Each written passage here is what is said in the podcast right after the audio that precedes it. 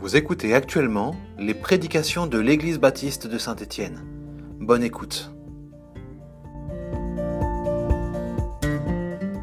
Dans le journal de Montréal, en date du 20 mai dernier, on nous raconte l'histoire de cet homme de 87 ans dont les propriétés ont été vendues à son insu. Comment cela s'est-il produit? Un groupe de personnes malhonnêtes ont procédé à un vol de son identité. De manière organisée, les faussaires ont pu mettre en place, avec signature et preuve à l'appui, une fausse procuration sur les biens de notre octogénaire. Profitant de sa faiblesse, et notamment dans ce temps particulier de la crise sanitaire du Covid-19. Heureusement, notre ami est bien vif d'esprit et s'est rendu compte de la supercherie. Ainsi, il a porté plainte et aujourd'hui, cela se poursuit devant les tribunaux. Le vol d'identité. Voilà un grand défi pour l'ensemble des services de police autour du globe. En vous volant votre identité, des personnes malveillantes, mal intentionnées s'enrichissent à votre dépens et surtout vous privent de ce à quoi vous aviez normalement le droit. Pire peut-être encore, par ce vol d'identité, ils peuvent aussi faire porter sur vous des accusations frauduleuses, des choses fausses à votre égard. Ainsi, quelqu'un en votre nom peut faire un chèque en bois sans provision de manière à ce que vous soyez dans une situation difficile. Dans le domaine spirituel, il y en a un qui essaye de voler notre identité. Le diable, l'ennemi de Jésus-Christ, l'ennemi de l'Église. Sauf que le diable n'a pas la puissance, ni même l'autorité, ni la capacité, finalement, de se faire passer pour nous, de nous voler notre identité. Alors, étant incapable de nous voler notre identité, il va faire en sorte que de nous-mêmes, nous altérions notre perception et notre vision de ce que nous sommes. Il va nous faire douter de notre identité en Jésus. Il ne peut pas nous la voler, mais il peut nous en faire douter.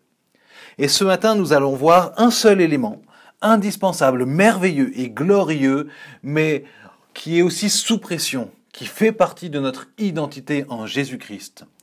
Nous sommes des enfants adoptés par Dieu le Père.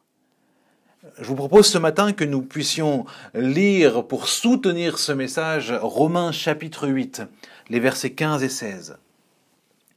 En effet, vous n'avez pas reçu un esprit qui fait de vous des esclaves et vous ramène à la crainte.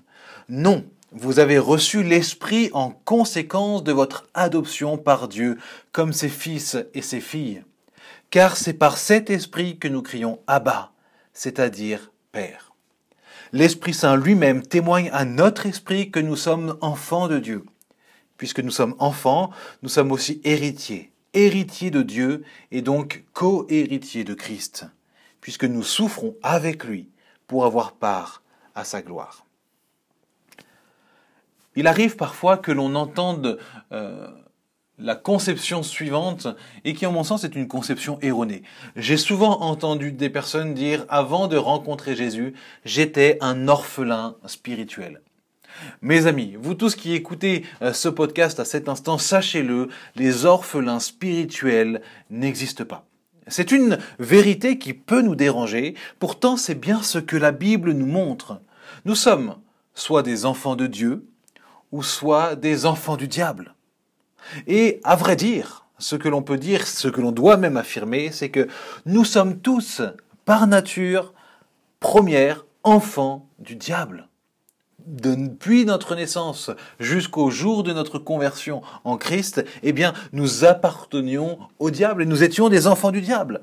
Un Jean chapitre 3 verset 10 nous dit, c'est ainsi que se manifeste la différence entre les enfants de Dieu et les enfants du diable. Il n'y a pas de zone grise entre les deux. Il n'y a pas d'orphelin ici. Nous étions malheureusement tous de ces enfants, et c'est terrible de le savoir. Car naturellement, à cause de notre péché, nous nous sommes détournés de notre Créateur pour nous placer sous la paternité tyrannique du diable et cela bien souvent sans même que l'on puisse s'en rendre compte.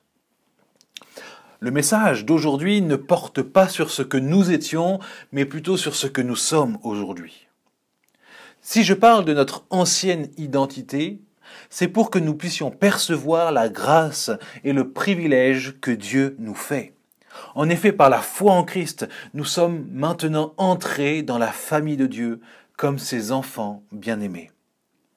Cette adoption a de merveilleux qu'elle était planifiée de toute éternité. Ce n'est pas par hasard que Dieu t'a adopté comme son enfant. Ce n'est pas Dieu un jour qui s'est promené dans ce monde et qui t'a vu errer tout seul et qui s'est dit tiens, il faut que j'adopte cet enfant. Non. De toute éternité. Ta présence en tant qu'enfant de Dieu adopté par le Dieu glorieux a été décrétée. Et cela bien avant ta naissance. Avant même que tu ne naisses sous la paternité de ce monde, Dieu avait déjà choisi et décrété que tu serais un de ses enfants adoptés. Romains chapitre 8 à partir du verset 29 nous dit, En effet, ceux qu'il a connus d'avance, il les a aussi prédestinés à devenir conformes à l'image de son Fils, afin que celui-ci soit le premier-né d'un grand nombre de frères. Ceux qu'il a prédestinés, il les a aussi appelés. Ceux qu'il a appelés, il les a aussi déclarés justes, et ceux qu'il a déclarés justes, il leur a aussi accordé la gloire. Et vous savez quoi, mes frères et sœurs? La filiation d'avec Dieu le Père fait partie de cette gloire qui nous est accordée. Il y a quelque chose de glorieux ici que d'appartenir à la famille de Dieu. Tu es choisi par Dieu pour être de sa famille. Il t'aime tellement qu'il a accepté que Jésus, son Fils unique, prenne ta condamnation afin de régler ta dette du péché, afin que tu ne vives plus comme esclave du péché, attisé par notre ancien père Satan, mais comme un homme ou comme une femme qui est libre, libre de servir avec joie le Dieu qui l'a adopté. Vous savez, cet euh, épître aux Romains sur lequel se fonde cette prédication a été écrit donc dans le monde romain. Et dans ce monde-là, à cette époque-là, un homme riche qui n'avait pas d'enfant pouvait adopter quelqu'un comme héritier. Et au moment où l'adoption avait lieu, les anciennes dettes du nouveau fils sont annulées car elles sont comprises dans le prix nécessaire à l'adoption. Il y a un lien ici avec nous, avec ce qui se passe spirituellement. Toutes nos dettes qui sont liées au péché ont été payées à la croix par notre Seigneur Jésus.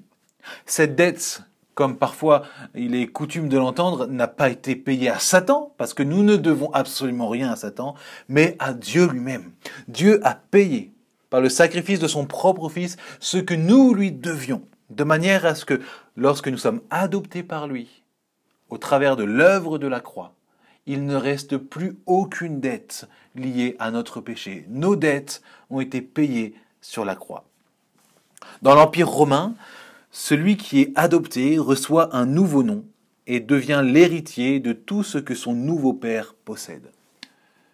Par ton adoption en Jésus-Christ, toutes choses anciennes sont devenues nouvelles. Tu es une nouvelle créature. Et Apocalypse chapitre 2 nous montre justement ce moment merveilleux à venir du retour du Christ où nous recevrons ce nouveau nom. C'est un passage qui est merveilleux et en, même temps mystérieux et qui nous dit la chose suivante. Apocalypse chapitre 2, verset 17. Je lui donnerai un caillou blanc. Et sur ce caillou est écrit un nom nouveau que personne ne connaît si ce n'est celui qui le reçoit. À l'époque euh, romaine, eh celui qui adopte le nouveau père devient alors responsable de son fils adopté et il en prend soin. 1 Pierre chapitre 5 verset 16 nous dit Déchargez-vous sur lui de tous vos soucis, car lui-même prend soin de vous. Et c'est un fait réel par notre adoption en Jésus-Christ. Dieu le Père ne nous a pas adoptés pour nous abandonner, mais il nous a adoptés et il prend soin de nous afin que nous grandissions en maturité à la ressemblance de son Fils et que nous accomplissions les œuvres qu'il a préparées d'avance pour nous. Et enfin, le nouveau Fils avait l'obligation de plaire et d'honorer à son Père.